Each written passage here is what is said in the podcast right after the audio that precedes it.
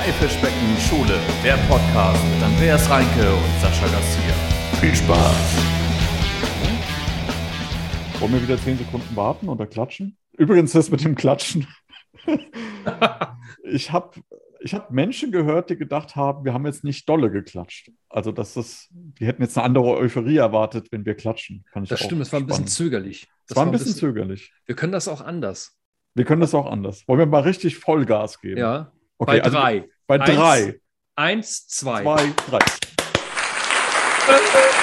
Euphorie. Yeah, yeah. Alles. So. Herzlich willkommen für alle, die jetzt noch dran geblieben sind bei der neuen Folge Haifischbeckenschule, ähm, dem Podcast mit Andreas Reinke und mir, Sascha Garcia. In der heute, was haben wir heute? Die vierte Folge ist schon. Wir haben Donnerstag. Hättest du das da? Ja, wir haben eigentlich Montag. Also für die Leute, die jetzt hören, ist ah, jetzt ja, Montag. Ja, stimmt, stimmt, stimmt. Aber spannend, oder? Also ich meine, die vierte Folge schon. Sehr krass. Wer Man könnte schon fast von einer Tradition sprechen, von einem Ritual. Schon fast von einer Serie fast. Ja, Bald kommt die zweite Staffel. Genau. Oh, da bin ich aber mal gespannt, ob der Plot nochmal sich twistet. Heute haben wir ein spannendes Thema aus meiner Sicht mitgebracht. Und zwar geht es uns heute um den Gehorsam und wie wir vom Gehorsam zur Verantwortung kommen.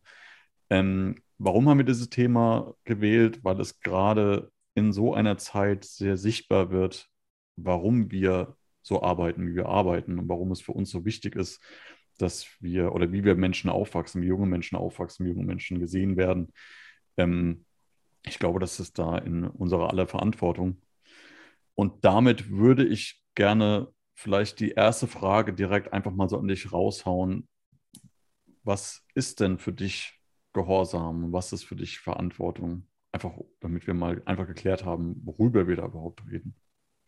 Für mich ist Verantwortung die einzig wirkliche Alternative zum Gehorsam, so wie ich ihn zumindest verstehe. Ja, mhm. Gehorsamkeit, ähm, was ist das? Aus meiner Sicht hat Gehorsamkeit sehr viel damit zu tun, dass man ähm, nicht aus sich selbst heraus, aus seinem echten Wesen heraus äh, lebt, handelt, äh, spricht, sondern ähm, aus einer Angst davor, ähm, gemaßregelt zu werden, hm. bestraft mhm. zu werden von einer höheren äh, Instanz, ja, in Klammern äh, Eltern, Vater, Mutter mhm. oder dann eben auch Lehrer, Lehrerin. Ähm, da ist jemand über mir und kann darüber bestimmen, ähm, ob ich es richtig gemacht habe, ob ich es falsch gemacht habe, ähm, um mich dann auch zu bestrafen, wenn ich den Erwartungen nicht entspreche. Mhm. Wenn ich das über einen längeren Zeitraum erlebe als kleines Kind, ähm, und so wie ich bin, bin ich nicht okay. Da werde ich mich in irgendeiner Weise dazu verhalten. Mit anderen Worten, ich werde Strategien entwickeln, um mein Überleben zu ermöglichen.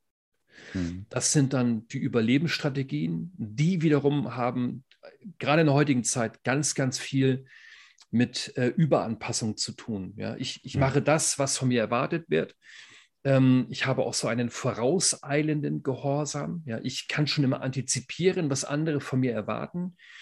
Ich mache so ein bisschen, das war so ein bisschen auch mein Programm in, in, in jungen Jahren, so dieses Ding Everybody's Darling sein, weil man möchte ja, man möchte lieb sein, man möchte dazugehören und dann fängst du an, dich zu verleugnen. Ähm, andere gehen voll auf die Barrikaden.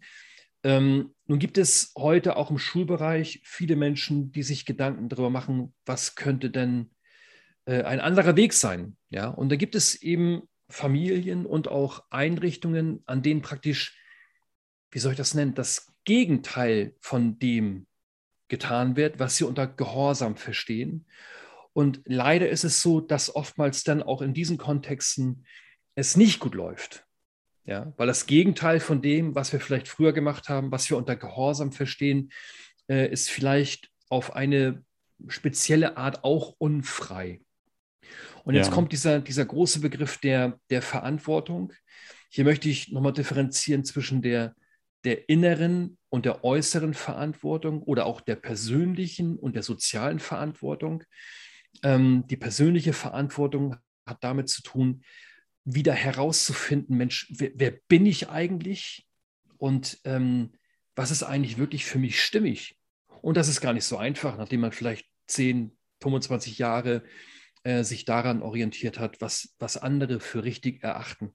Und das ist also mega schwierig auch, glaube ich, an, an so einer Stelle, weil ich meine, wir reden hier auch über Dinge, die wir versuchen bei, bei Kindern anders zu machen, die wir selbst aber auch nur so kennen und auch nur so erlebt haben oft. Das heißt, oftmals weiß ich eben gar nicht, was ich stattdessen tun kann und habe natürlich dann auch, dann auch Ängste, die entstehen. Ich kann mich damals erinnern, dass es dann immer hieß, ja, wenn ihr das so und so macht, dann wird euch euer Kind mal irgendwann auf der Nase rumtanzen, solche Ideen. Mhm. Oder ähm, ihr müsst, es, müsst das Kind ja auf die Zukunft vorbereiten, im Sinne von, also ist es okay, gewaltvoll gegenüber eurem Kind zu sein, weil das Leben gewaltvoll ist. Ähm, und das waren tatsächlich Dinge, die erstmal alternativlos waren, im Sinne von, ich wusste gar nicht, was, was du da anders machen kannst. Als ich zum ersten Mal von Verantwortung gehört habe, war das für mich auch ein ganz, ganz schwerer Begriff.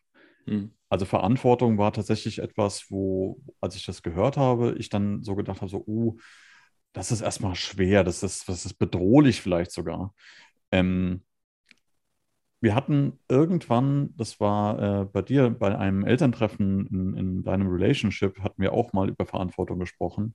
Und da ging es darum, da Wörter zu finden, die die Verantwortung beschreiben. Und da hatten wir unter anderem auch den Begriff Freiheit damit verbunden. Dass es eben auch, auch Verantwortung quasi einem eine gewisse Freiheit übergibt, nämlich eben zum Beispiel Freiheit in der Entscheidung. Ähm, nun ist es ja in unseren Schulen so, dass das Setting denkbar schlecht ist für Entscheidungsfreiheit in dem Moment, wo ich natürlich auf der anderen Seite eine Schulpflicht habe. Hm. Aber, und ich glaube, das ist da auch das, was wir, was wir auch immer öfter auch an den Schulen sind, an denen wir uns halt auch äh, äh bewegen, was wir da auch immer öfter sehen, ist halt eben einfach, dass dieses Ausgestalten dieses Raumes, den ich ja nun mal habe, doch sehr variieren kann. Also ich kann doch sehr in Verantwortung gehen als, als Lehrkraft, als, als leitende Position. Ähm, und das bedeutet natürlich auch ein Stück weit Abkehr von, von diesem Gehorsam und halt einfach dieses, dieses Zulassen von dem, was dann entsteht. Also ich finde gerade diese, diese Verantwortungsgefühl, dieses, es gibt, das gibt mir einen Rahmen. Ich kann dann tatsächlich einfach einen Rahmen außenrum anfassen. Ich habe ich hab da was.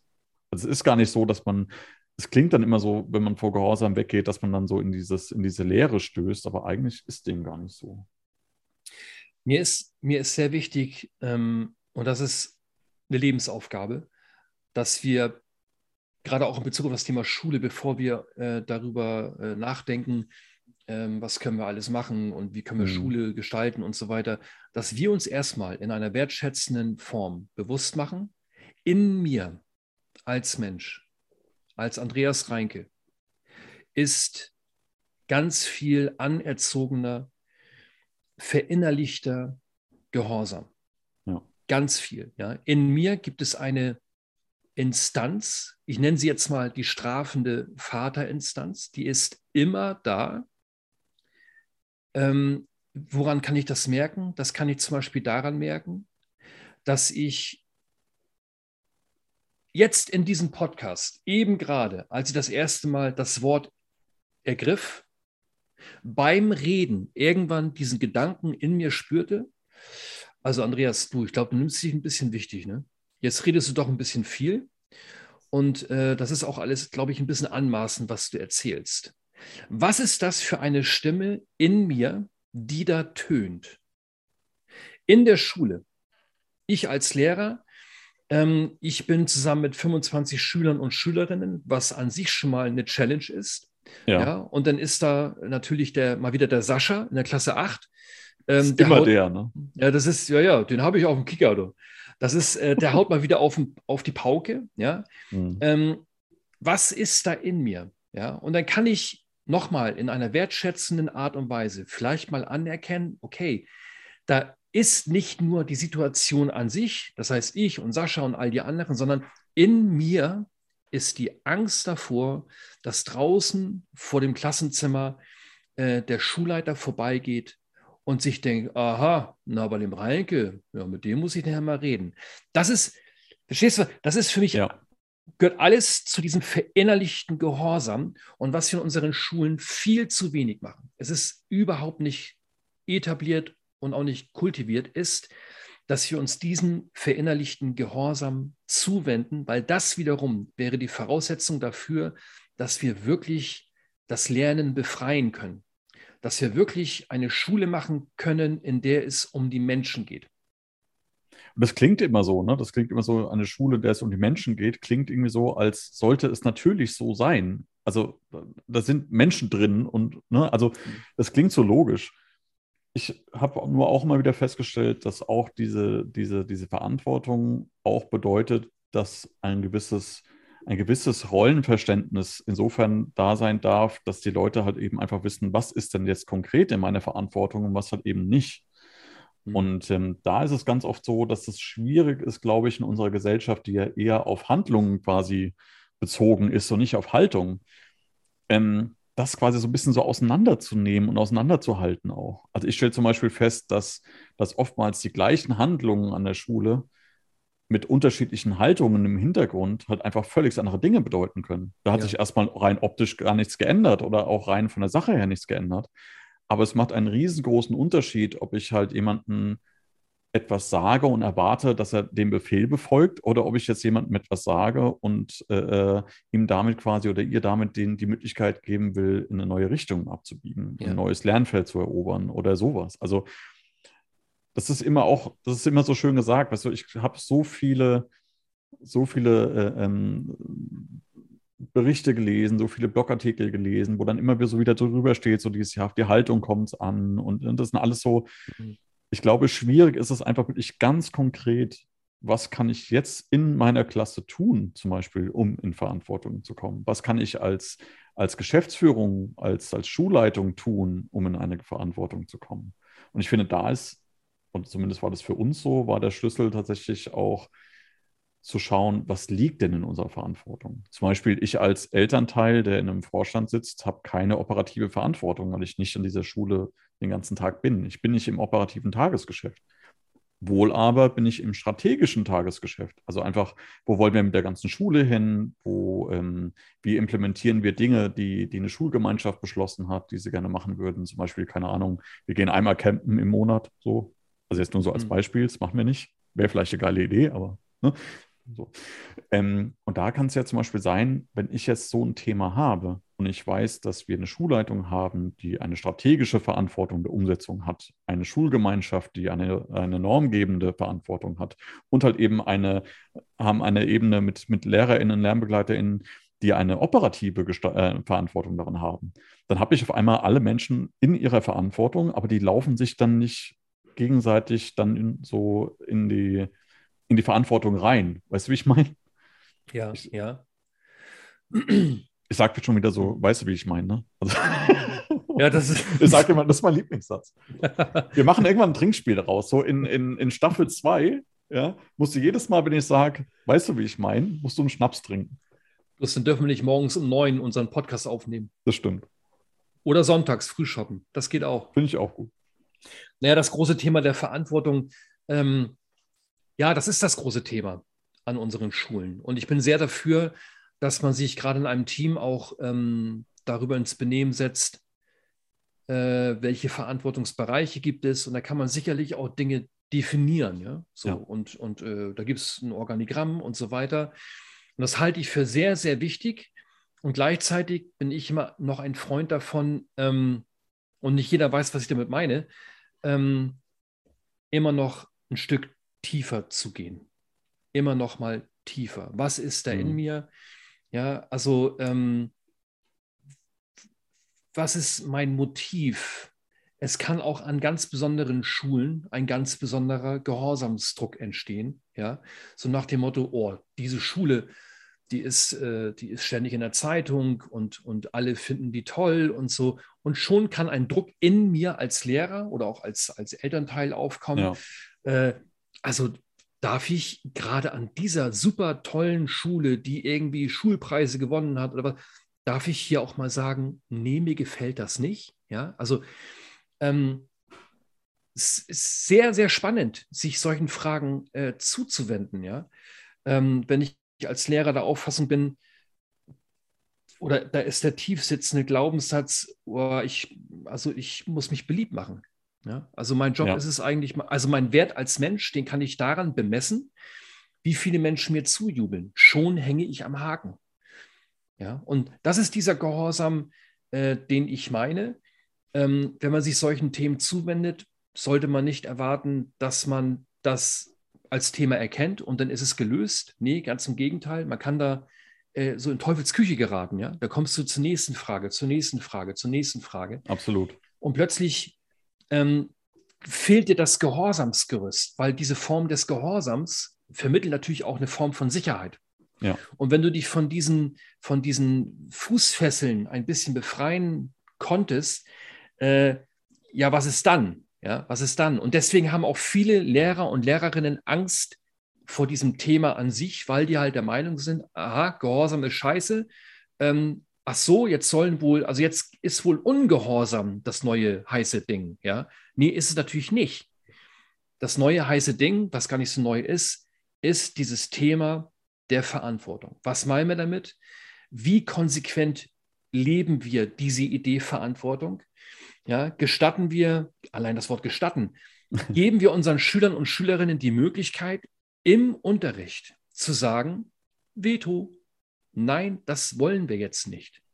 Und ja. das ist so mega wichtig dabei. Also ich, ich weiß das von, von, von meiner Kindheit, beziehungsweise jetzt eben von, mit, mit, unserer Tochter.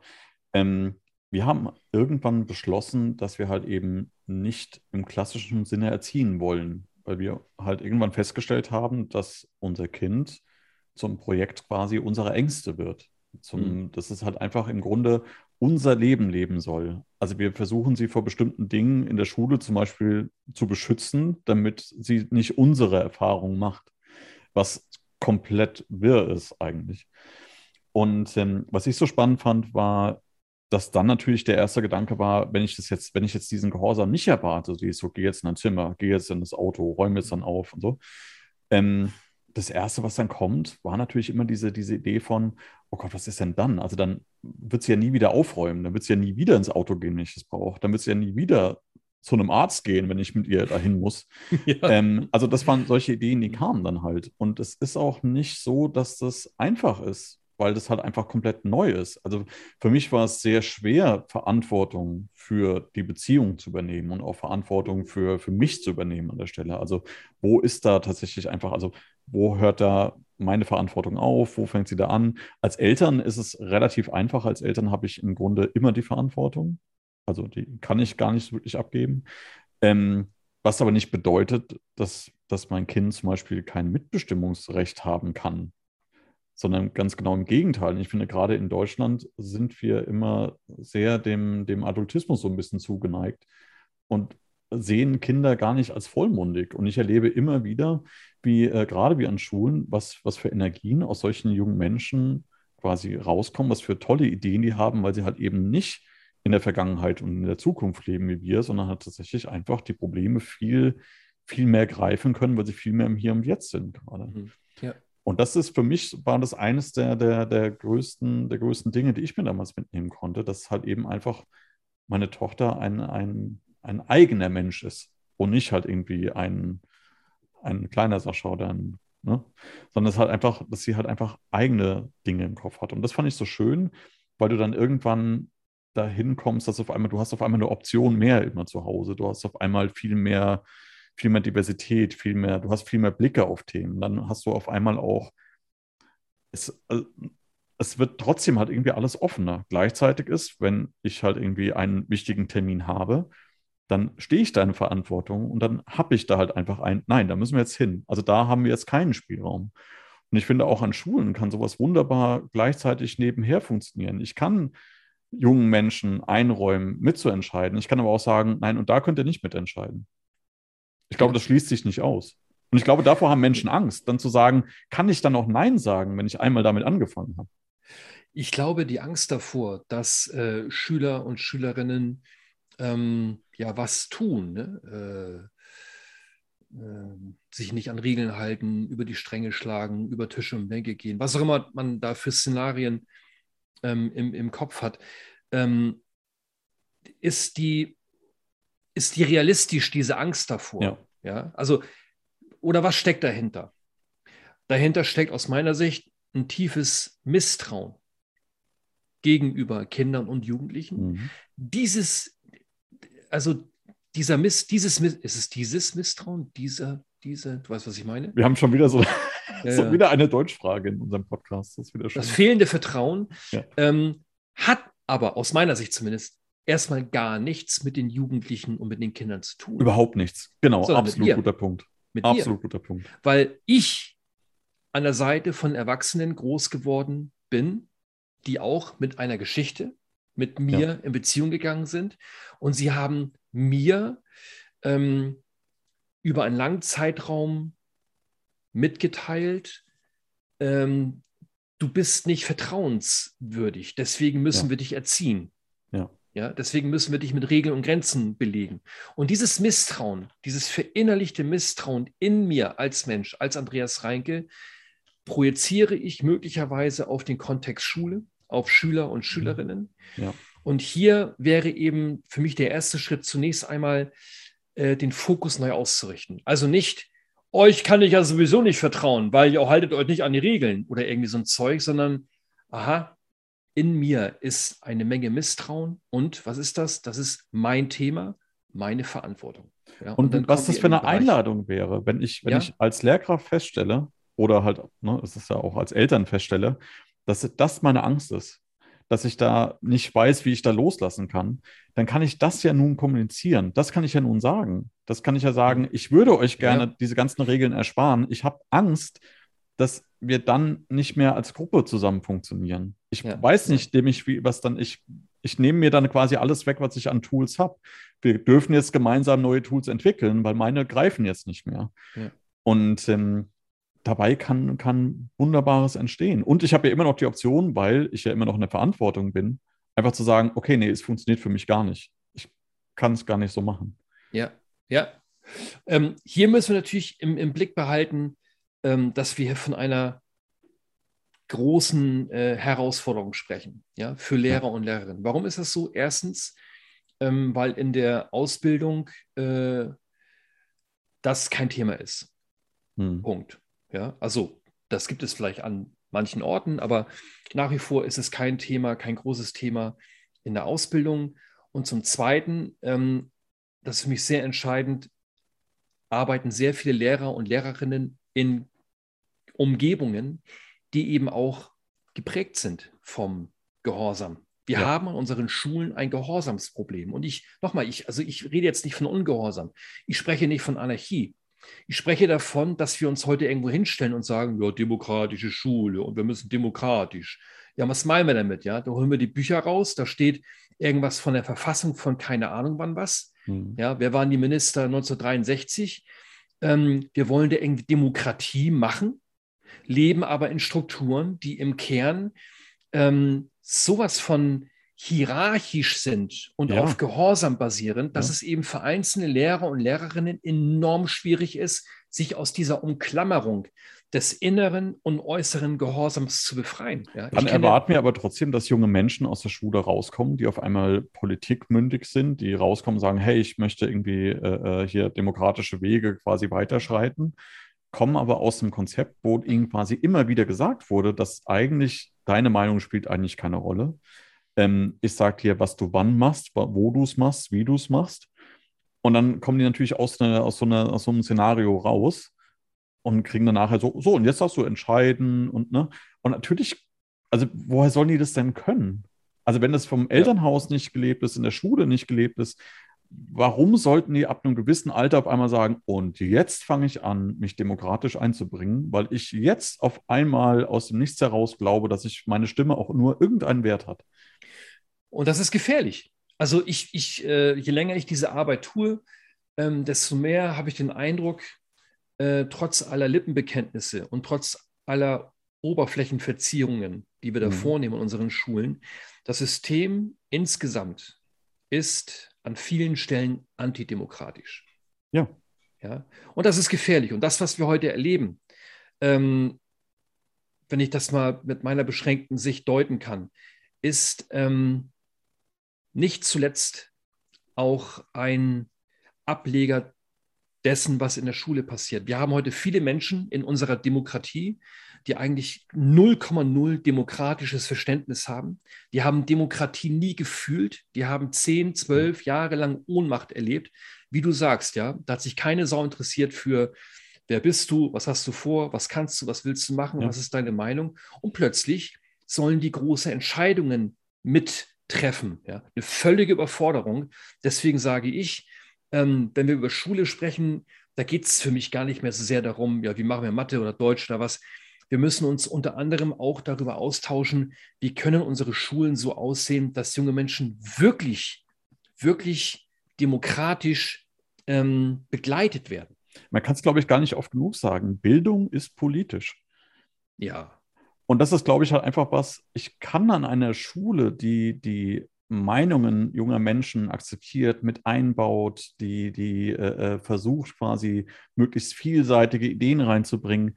Das ist eine Schule, die am Ende Menschen hervorbringt, in aller Regel, die, die halt einfach sich solche Dinge, solchen Dingen annehmen, die Dinge auseinandernehmen, die Dinge halt einfach vielleicht einfach mal anders durchdenken, die es auch gewohnt sind. So ein neuer Weg kann halt auch manchmal zu irgendwas Neues, Tollem führen und die halt eben nicht einfach nur abarbeiten. Ja. Ich hatte immer in, in, der, in der Schulzeit bei, bei mir, die war eigentlich geprägt von, ich muss bestimmte Dinge tun, damit das große Ziel, meine Noten besser mhm. sind oder so bleiben. Oder, ne? Das war das Ziel. Ich habe nicht gelernt, damit ich was lerne, sondern ich habe gelernt, damit die Noten gut sind, damit ich zu Hause keinen Ärger kriege. Jetzt nicht, dass ich jetzt groß Ärger gekriegt hätte für schlechte Noten, aber am Ende ist es so, dass ich ja mich selbst einfach nicht gut gefühlt habe mit Noten, die ich bekommen habe. Ja. Und deshalb habe ich nur dafür irgendwas getan. Es gibt vielleicht ganz wenige kleine Ausnahmen, wo zum Beispiel ein Musikunterricht, wo ich halt dann selber eben auch Musik gemacht habe, wo das hat mir natürlich eine andere Freude gebracht. Aber wenn ich überlege, es ging halt immer nur darum, um danach möglichst gut bewertet zu werden. Mhm. Und ähm, das finde ich so spannend, wenn wir, wenn wir heute auf Themen blicken oder wenn ich heute bei uns in der Schule zum Beispiel immer mal sehe, wir haben immer mal Alltagsthemen, die unsere Schule treffen. Sei es jetzt die, die, der aktuelle Krieg oder sei es Corona oder und wann immer solche Themen auftauchen, ist es so, dass sich dann der, der Tag halt eben auch oder die, die Zeit halt eben danach richtet. Ja. Dann geht es halt eben darum, dann geht es darum, Menschen und ihre Ängste dann anzuhören, die anzunehmen, die zu erklären, Informationsmaterial zur Verfügung zu stellen. Ähm, äh, Informationsmaterial auch zu sammeln. Es gibt ja mittlerweile viele, viele Schulseiten, die ja auch tatsächlich äh, äh, Material quasi altersgerecht zusammengestellt haben, was man sich kostenlos runterladen kann. Ähm, und ich finde es halt so, so spannend, dass wie das, wie das sein kann, wenn du diesen, diesen, diesen Fokus wechselst von dieser ganzen Bewertung, sondern einfach hin zu diesem, wir folgen da einfach dem, was so um uns herum passiert und was daraus wachsen kann. Und das ist faszinierend zu sehen. Und für mich manchmal, und ich meine, es gibt ja, wie gesagt, wir hatten das letzte Mal schon, es geht ja bei der Schule nicht darum, was da draußen draufsteht, sondern wie sie im Grunde geführt wird. Aber es gibt Schulen, wo ich denke, so, naja, hier kann nichts Demokratisches rauswachsen. Und es gibt Schulen, wo ich denke, ich würde jedem von denen quasi direkt die politische Führung in diesem Land übertragen von diesen Menschen, die da rauskommen. Weißt du, wie ich meine? Ja, ja. Ich, ich denke schon. Also ich denke auch jetzt gerade an eine Kollegin, ähm, die neulich äh, zu einem Treffen kam auf dem Relationship, da machen wir ja wöchentlich mhm. und so. Und ähm, da sagte sie irgendwann, ja, Mensch, das klingt alles sehr gut. Ne? Also wir waren voll dabei, ne? Mhm. Gleichwürdigkeit und was nicht Gleichberechtigung ist, muss man dazu sagen. Ja. ja. Wir waren in so, in, so, in so einem Gedankenflow ne? und dann Verantwortung. Und jedenfalls die Kollegin sagte, naja, äh, ist genau mein Ding, bin ich dabei. Bloß ihr müsst mal in unsere Teambesprechungen kommen, in unsere Dienstberatungen. Mhm. Da ist nichts mit Demokratie und Partizipation und äh, Verantwortungsübernahme. Da geht es um Gehorsam und Pflichterfüllung. Das heißt, da kommt ein Schulleiter rein, ja, die 30, 35 Kollegen und Kolleginnen salutieren so halbwegs. Alles wird mucksmäuschenstill.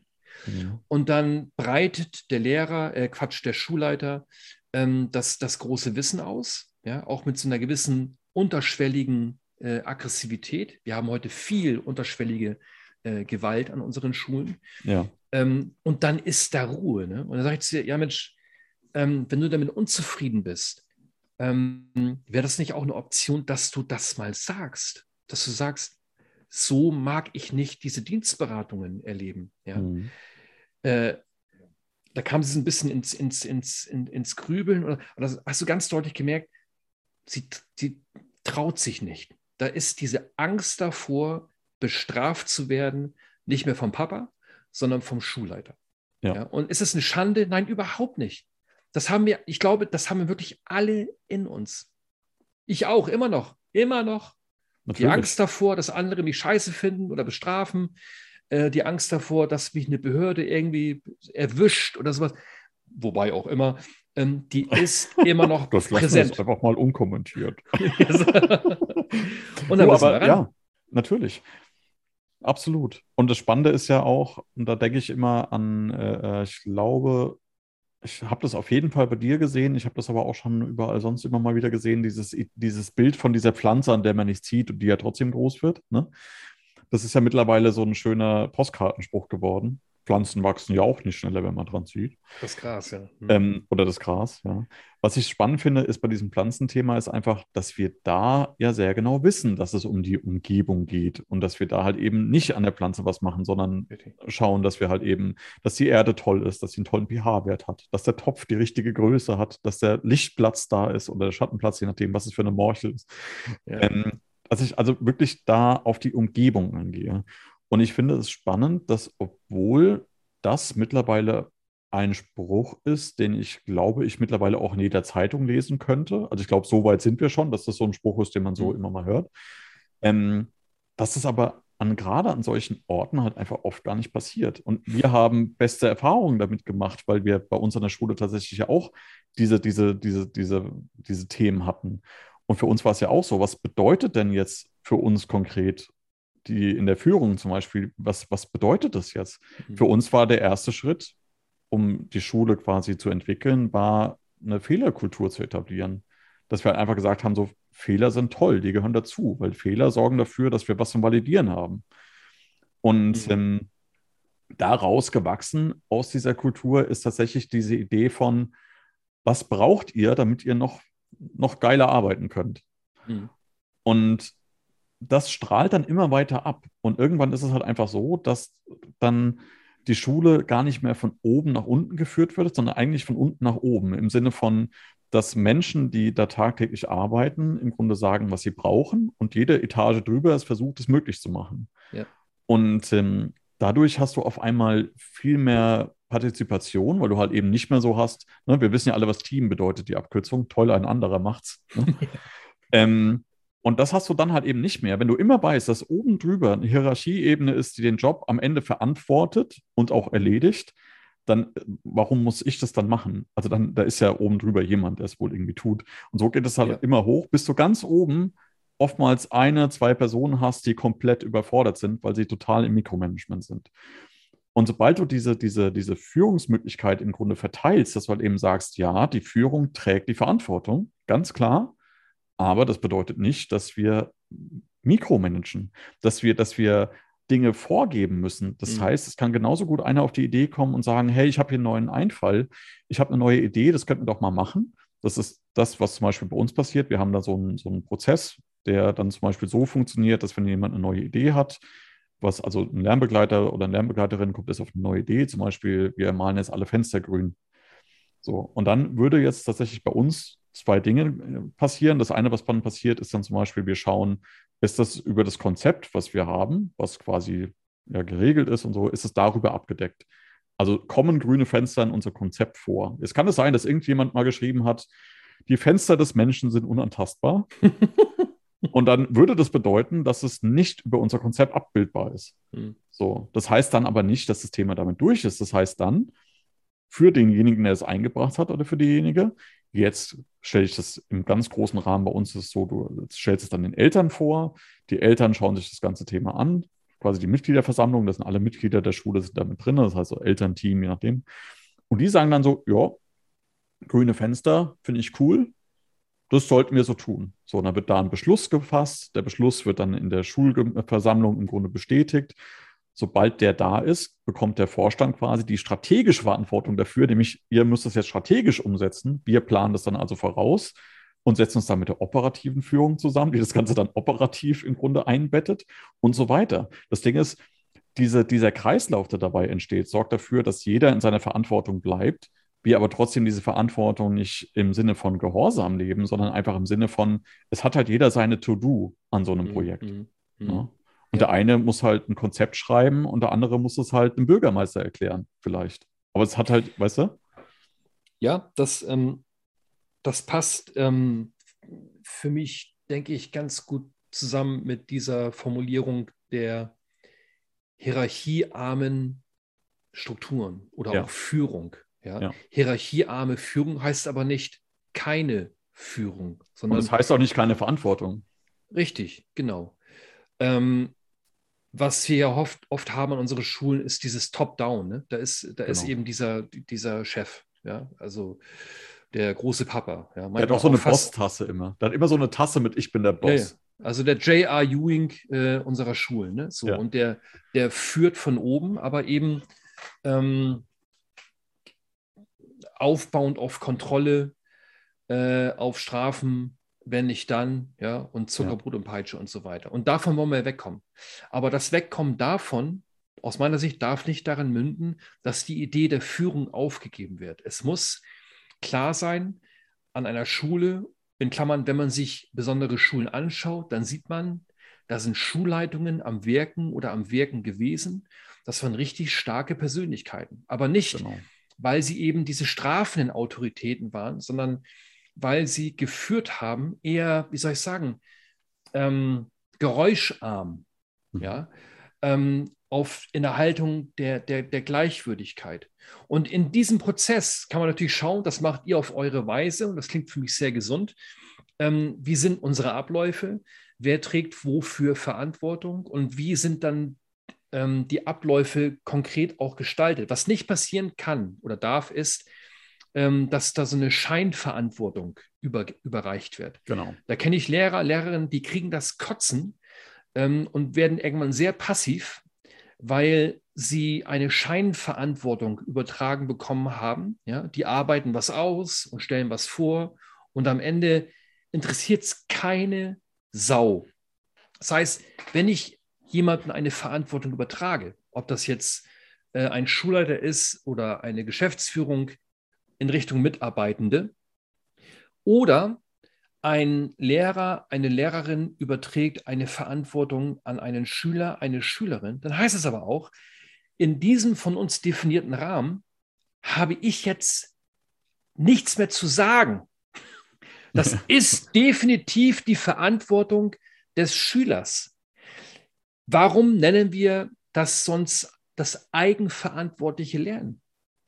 Genau. Ja, das ist ein Begriff, wer was von sich hält und irgendwie ein Referat hält über Schule, der muss den Begriff eigenverantwortliches Lernen. Ja, da gibt es zehn Punkte nutzen. nur für den Begriff. 100 Pro. Und ein, und ein Bienchen dazu. Ja, bloß was meinen wir damit? Ich kann doch nicht sagen, Sascha, das ist jetzt deine Verantwortung. Alles Gute. Und da kommst du an, nach zwei Stunden sagst du zu mir, Andreas, das habe ich gemacht. Und dann sagst du dir, das war jetzt aber Mist. Das habe ich so genau. nicht gemeint. Also weißt, was ist eigenverantwortliches Lernen? Da müssen wir, wir müssen die auch mal in Ruhe lassen. Was ich daran so spannend finde, ist tatsächlich, dass wir in dem Moment, wo wir von, von, von Eigenverantwortung sprechen, wir auch ganz oft solche Pseudokompromisse und Pseudo-Angebote da reinpacken. Also im Sinne von, ich gebe nicht die Entscheidung, ob du, lieber Andreas, deine Deutscharbeit schreiben kannst oder nicht, sondern ich sage dir, du darfst hier mit einem blauen Stift oder mit einem roten Stift schreiben. Ne? Mhm. Und weil ich dir diese beiden Entscheidungsmöglichkeiten gegeben habe, war das schon wieder so, ich habe dir Verantwortung übertragen, weißt du? Also ich finde halt, wir, wir machen es oft so, dass wir uns das schönreden, einfach wie es ist. Und ich finde es auch gar nicht schlimm. Also ich finde es auch nicht schlimm zu sagen, von wegen so, nee, und hier habt ihr keine Verantwortung und hier will ich, dass das so gemacht wird, weil ich glaube, dass das wichtig ist, dass wir es so tun. Und ich als Lehrkraft oder als Führung bin in dieser Verantwortung, das hat erst zu entscheiden, deshalb entscheide ich das jetzt so. Mhm. Ähm, ich finde es also nicht per se schlimm. Was ich schlimm finde eher, und das ist das wieder, was, was wir ja auch oft haben an den Schulen, dass wir diese versteckte Gewalt haben, dass wir Dinge einfach nett verpacken, damit man sie leichter schlucken kann. Aber eigentlich sind sie halt alter Wein in neuen Schläuchen. Mhm. Ja, mhm. ja, ja. Wobei ich mit Blau und, und, und, Grün und Rot, da muss ich kurz einen kleinen Gedanken einschieben. Aber ähm, der Korrekturstift, der rot ist. Nee, nee, nee, nicht Korrektur. Aber ich will eben auch sagen, es gibt Schulen, vielleicht auch Eltern, ähm, die übertragen eine Verantwortung, die allein deswegen Integrität verletzt, weil es zu viel ist. Das kann auch passieren. Ja. Das heißt, wenn mich Eltern fragen, Mensch, mein Kind ist zwei oder zweieinhalb oder was, wie kann ich denn anfangen, anfangen damit, dass ich meinem Kind Verantwortung übertrage? Ja? Mhm. Da sage ich wirklich wortwörtlich, es wäre doch zum Beispiel eine Möglichkeit, ähm, dass ihr morgens zu eurem Kind sagt, ähm, guck mal hier, das, sind, das ist die rote Hose, da ist die blaue Hose, da ist die grüne Hose. So, jetzt, du kannst entscheiden, welche Hose du anziehst. We weißt du, was ich meine? Ja. Also, wenn ich jetzt zu meinem dreijährigen Kind sagen sollte, morgens um neun, du pass mal auf, das mit der Hose, das ist jetzt, ich meine, HM, da fährst du mit der Linie 13 mal in die Innenstadt, da gehst du zu HM und äh, Kreditkarte hast du ja, ja. Also das ist wir ja sind keine... aber ganz nah dran an diesem Thema mit der Haltung, was wir vorhin hatten. Also in dem Moment, wo du die Hosen hinlegst und drei Hosen hinlegst, dann ja. ist es erstmal nur eine Handlung, die du gemacht hast, sagt aber gar nichts darüber aus, wie du, was du, wie du zu, zu, zu der Verantwortung stehst. Weil am Ende kann es sein, dass dein Kind sagt, nee, ich will einen Rock anziehen. Ja. Und das Spannende ist, was dann passiert. Also vorher die drei Hosen, ja gut, du gibst eine Auswahl von drei Sachen, die offensichtlich für dich okay waren. Und äh, wenn jetzt dein Kind keine deiner Varianten nimmt, sondern eigene ja. vorschlägt, dann glaube ich, ist der spannende Zeitpunkt da. Nämlich dann ist nämlich die Frage, wie gehe ich jetzt damit um? Ja. Und ich glaube, was wir oft machen, ist halt eben, dass wir Dinge vorselektieren, vorlegen und dann das quasi Verantwortung nennen, dass du innerhalb einem Feld, was ich gesteckt habe, entscheiden darfst. Weißt du? Ja. Und spannend wird es eigentlich nur, wenn du außerhalb meiner gesteckten Erwartungen was entscheiden willst. Ganz genau. Ich will ein Beispiel nennen. Da habe ich auch bei euch an der Schule erlebt. Oh, oh. Ähm, äh, ich hoffe, es ist was Gutes, sonst müssen wir es rausschneiden. Mach mal kurz auf Pause, bitte. Ja, okay. nee, also das Thema, das Thema Gesprächskreis, ja. Ich bin ja, ja, ich bin ja ein Freund der gepflegten Gesprächskreise, mhm. aber damit ist ja längst nicht alles geklärt, weil die Qualität dieser Kreise, das ist schon eine gute Frage, wie man, wie man die äh, erhöhen kann und, ja. und, und behalten kann, so ne, irgendwie. Ähm, die Verantwortung für die Qualität eines Gesprächskreises, die trage ich als Lehrer. Absolut. Das heißt, ich definiere, ähm, was ich damit meine, ähm, wie dieser Gesprächskreis grundsätzlich läuft. Und in diesem von mir verantworteten Rahmen kann eine Menge passieren. Ja. ja, das ist so. Und wenn es dann so ist, dass ich nach dem dritten, vierten Mal merke, irgendwas läuft hier schief, dann wiederum trage ich die Verantwortung, dass ich darüber nachdenke, ähm, hier muss ich nochmal schauen. Und hier hole ich mir auch die Meinungen meiner Schüler und Schülerinnen. Und ich frage sie, ähm, sag mal, Jungs, warum ist es eigentlich so, äh, dass ihr euch in diesen Gesprächskreisen ständig kloppt? Oder dass ihr nicht mitmacht oder was weiß ich. Ja. Und wenn man wirklich offen ist, auch diese Frage, ja, die ist erstmal nicht es ist die Haltung hinter der Frage, interessiere ich mich wirklich dafür? Und wenn die Saschas dieser Welt sagen, also Andreas, weißt du was, äh, Klassenrat läuft immer so, wir werden hier einfach nur beschimpft und kritisiert. Ja? ja. Wir machen alles falsch. Ja? Oder wenn, wenn, wenn äh, Sebastian sagt, natürlich heißt er jetzt Sebastian, äh, wenn Sebastian sagt, ne, ich kann nicht so lange stillsitzen, das, das, da, da darf ich nicht zum Sebastian sagen, na komm, hör mal, das hältst du doch wohl aus, ne? So ja. irgendwie. Nee, das muss ich bitte ernst nehmen. Und ich muss es in mein zukünftiges Handeln integrieren. Das heißt nicht, dass ich alles stehen und liegen lassen muss, aber ich muss es integrieren, ich muss es ernst nehmen. Und an dieser Fähigkeit mangelt es vielen meiner Kollegen. Aber das ist genau der Punkt. Was ich nicht verstehe, ist, dieser Punkt, in dem Moment, wo ich junge Menschen in so einer Sache ernst nehme, dann haben die jungen Menschen sehen doch dann von an uns Erwachsenen, so kann ich mit so einem Thema umgehen. Es ist wichtig, auf die Bedürfnisse Ganz zu genau, achten. Genau, ja, und wenn ich jetzt als Lehrkraft sage, das ist mir gerade, das ist mir jetzt gerade zu viel, ja, dann habe ich doch viel mehr Verständnis an so einer Stelle, weil ich weiß, hey, ja, stimmt, klar, das war ja bei mir auch so. Ich habe mich ja auch irgendwie unwohl gefühlt und dann haben wir darüber gesprochen und danach ging es mir besser. Vielleicht kann ich hier auch irgendwie was dazu beitragen. Also ich glaube, das wird halt einfach greifbarer. Ja, ja. ja. Das, äh, das, ist das, das ist das große Thema auch an unseren Schulen. Ne? Also wir sagen ganz oft, wie sich junge Menschen zu verhalten haben. Ne? Und dann kommen da Klassenregeln, da steht drauf, wir hören einander immer zu. Also wenn ich immer mhm. zuhören würde, hätte ich nach einem Tag Kopfschmerzen. Ja. Ähm, was wir tun dürfen, und ich, ich sage bewusst dürfen, weil das ja ähm, ein, ein, ein Schatz ist, so eine Arbeit tun zu dürfen. Wir leben es vor. Wir leben es vor, was ja. es heißt, sich zu interessieren. Und was ich spannend finde, dass wenn wir sowas vorleben, ich finde immer, dass, also Vorleben ist nichts, was ich tue, im Sinne von aktiv tue. Ich finde es immer gefährlich. Vorleben ist für mich leider ganz oft falsch verstanden, im Sinne von, wir machen jetzt irgendwas, was gar nicht unseren Werten entspricht, aber das, ne, so nach dem Motto, ja, ich will, dass mein Kind nicht flucht, also fluche ich jetzt auch nicht und lebe das jetzt vor. Mhm. Das ist aber nicht Vorleben. Also was Vorleben für mich meint, ist ja wirklich eng verbunden mit meinen Werten, mit meinem wirklich absolut Innersten. Ja. Also ich finde es halt einfach immer noch mal so ein bisschen, dieses Vorleben ist halt wirklich einfach was, was einfach passiert auch. Also ich lebe ja. auf jeden Fall irgendwas vor und Kinder in, in meiner Gruppe werden auf jeden Fall damit kooperieren. Ja. Sascha, ich muss noch, äh, ich muss noch eine Frage loswerden an, an ja. dich. Ja? Ähm, das hat ja auch mit dem Vorleben zu tun äh, ist auch eine sehr persönliche Frage an dich. Ähm, wie steht es eigentlich mit deinem Gehorsam? Ist da noch was? Hast du, hast du noch diese alte Angst vor diesem Strafen?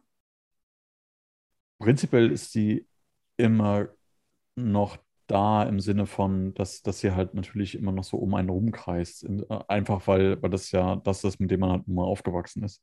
Hm. Ähm,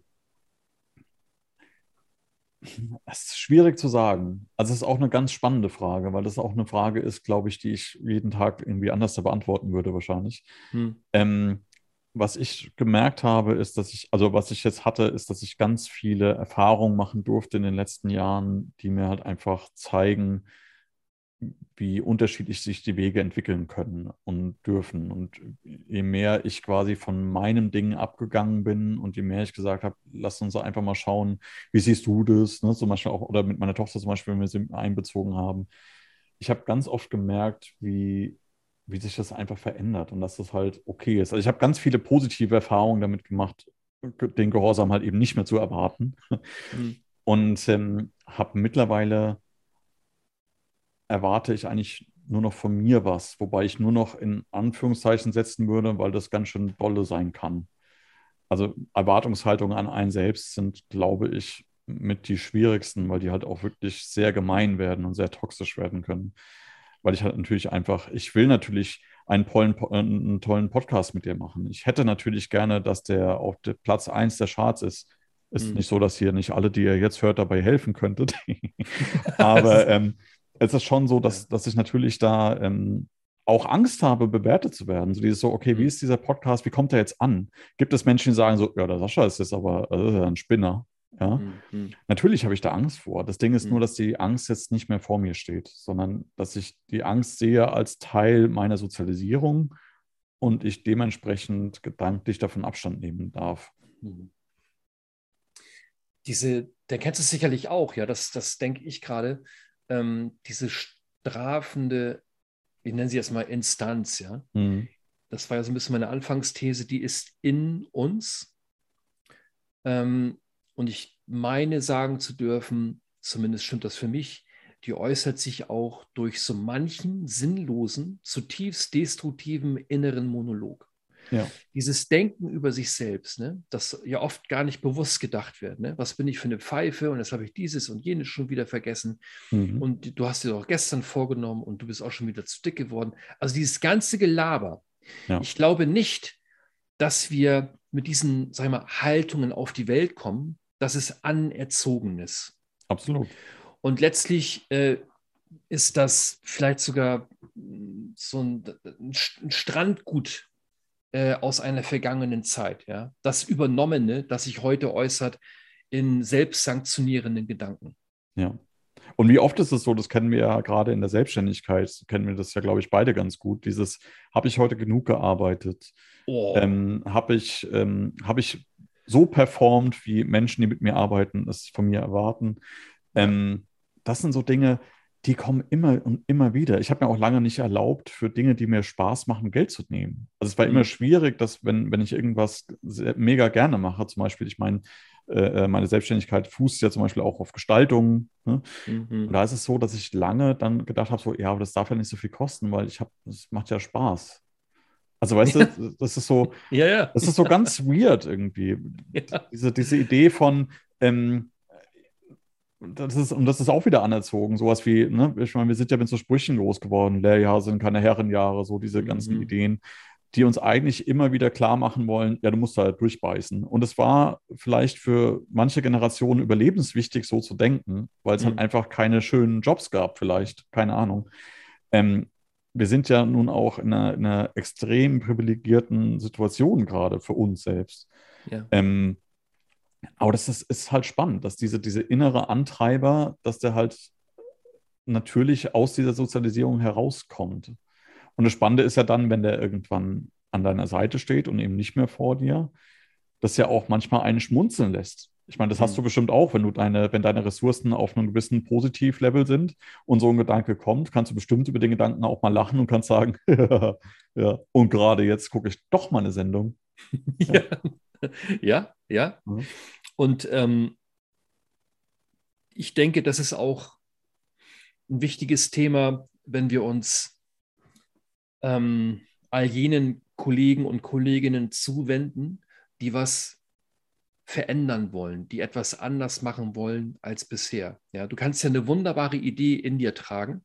Mhm. Du als Sascha, ja, ich als Andreas, andere auf ihre Weise, ja, getragen von Werten wie Vertrauen und Verantwortung und so weiter und so fort. Und mit dem alten, anerzogenen, an Angst gekoppelten Perfektionismus versuchst du dein Ding zu machen. Ja. Und deswegen haben wir an diesen besonderen, an den Schulen in freier Trägerschaft vor allen Dingen, Lehrer und Lehrerinnen, die sich fast zu Tode arbeiten. Wir haben eine Epidemie an unseren Schulen, die beschrieben werden kann mit dem Perfektionismus. Ja. Da sind so viele Menschen unterwegs, die sagen das auch immer so ein bisschen so fast stolz, so irgendwie so ein bisschen auch lächelnd. Ja, ja, mein Perfektionismus und so irgendwie das ist, äh, das ist altes Zeug und das setzt die ja. Menschen so dermaßen zu. Ja? Wir sind ja auch in so einer Leistungsgesellschaft halt einfach. Das, ich meine, dann, dann wird auch ganz schnell halt einfach mal der Wert deines Tuns daran festgemacht, wie dolle und wie hart du arbeitest. Und dann hast du halt einfach Menschen, die, die sich wirklich, wie du schon sagst, halt einfach totarbeiten halt. Und dann halt irgendwie so Sachen sagen wie, ja, heute habe ich hier, hier zwölf Stunden habe ich heute gerobbt, ne? Heute habe ich mal richtig zugelangt mhm. und so, ne? Ja. Und da stehst du da und denkst dir so, oh krass, schade. Also es wäre doch schön, wenn du nur zwei Stunden gearbeitet hättest. Oder, mhm. weißt du? Und ja. das ist halt einfach was, was wir, deshalb kommen wir auch, glaube ich, bei so Themen wie bedingungslosen Grundeinkommen nicht weiter, weil wir immer noch die Idee haben, ja, da gibt es diesen einen Schmarotzer. Weißt ja, du? Ja, ja, ja. Und deshalb erhalten wir Apparate aufrecht, die nur dafür da sind, damit sie sich selbst aufrechterhalten können. Das ist für mich genauso wie das Schulsystem einfach.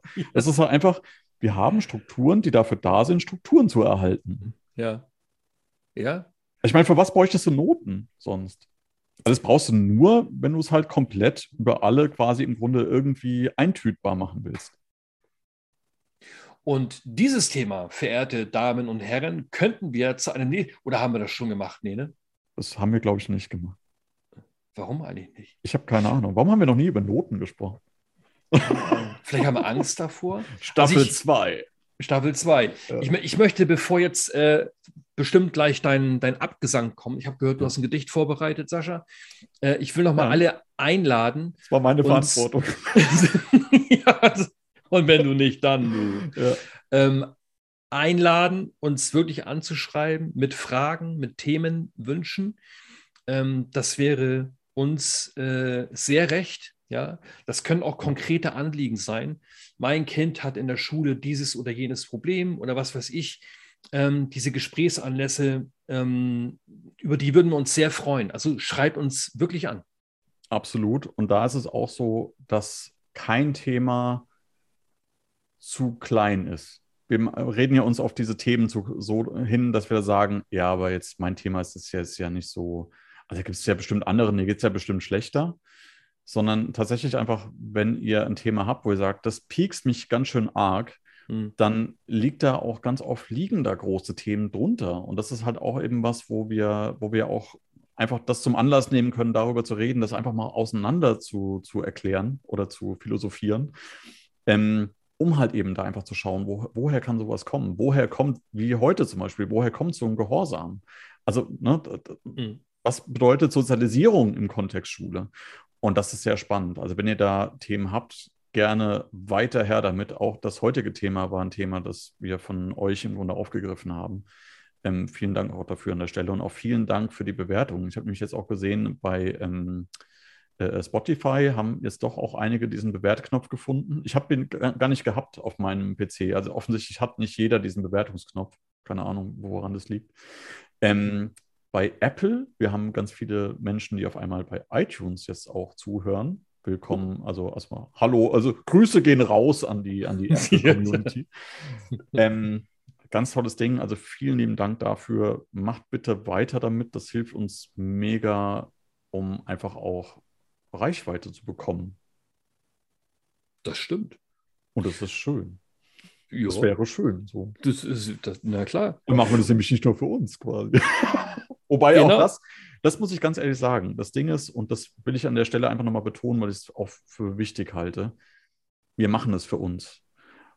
Und es ist schon so, dass wir, wenn wir miteinander reden, wir reden einfach gerne über dieses Thema Schule und wir reden halt auch gerne über alles, was so ein bisschen darum zu tun hat. Und natürlich ist das für unseren, für unseren Seelenfrieden. Wir freuen uns halt einfach darüber reden zu dürfen, weil das Themen sind, für die wir brennen und wir finden es toll, dass Menschen da draußen sind, die das auch interessant finden. Und äh, ja. Neulich fragte mich jemand, und äh, also was, warum machst du das oder warum macht ihr das? Ja, also habe ich, glaube ich, sowas gesagt wie, also kein, weiß ich nicht, das soll nichts. Ja. Das erinnert mich an meine erste Zeit äh, auf Facebook. Ähm, da bin ich ja seit weiß ich, zehn Jahren oder was unterwegs. Und ich habe damals angefangen, Texte zu schreiben, also nicht um zu. Genau. Also es war überhaupt nicht gebunden an irgendwie, ich will was damit schaffen oder erreichen. Ich ja. habe einfach Bock drauf. Ich rede gerne mit dir. Und ähm, sag mal, Sascha, wie kann man uns überhaupt anschreiben? Steht das da irgendwie bei den Beiträgen dabei oder was? Ich habe keine Ahnung. Ich dachte, das wird schon irgendwie passieren. Ja, ne? Da muss man auch mal die Verantwortung da lassen. Muss. Nee, also am Ende ist es so, bei Spotify kann ich tatsächlich Kommentare drunter schreiben. Ich kann bei Anchor, das ist ja quasi der Dienst, bei dem wir generell hochladen, das steht auch immer in den Links. Da gibt es auch die Möglichkeit, eine E-Mail zu schreiben, zum Beispiel. Ja. Oder, ich meine, die, viele Menschen kennen uns ja auch durchaus auf den sozialen Medien da habe ich auch tatsächlich bei Instagram habe ich tatsächlich die allermeisten Nachrichten bekommen darüber. Ah. Also ich glaube, wir können jeden Kanal akzeptieren, außer Brieftauben, weil die machen mir die Terrasse voll. Ja, okay. Sascha, herzlichen Dank. Ich danke dir. Und dann bis zum nächsten Mal, würde ich sagen, zu Folge 5. Habt genau. eine schöne Woche, ihr Lieben. Ciao, ciao. Tschüss. Haifischbecken Schule, der Podcast mit Andreas Reinke und Sascha Garcia.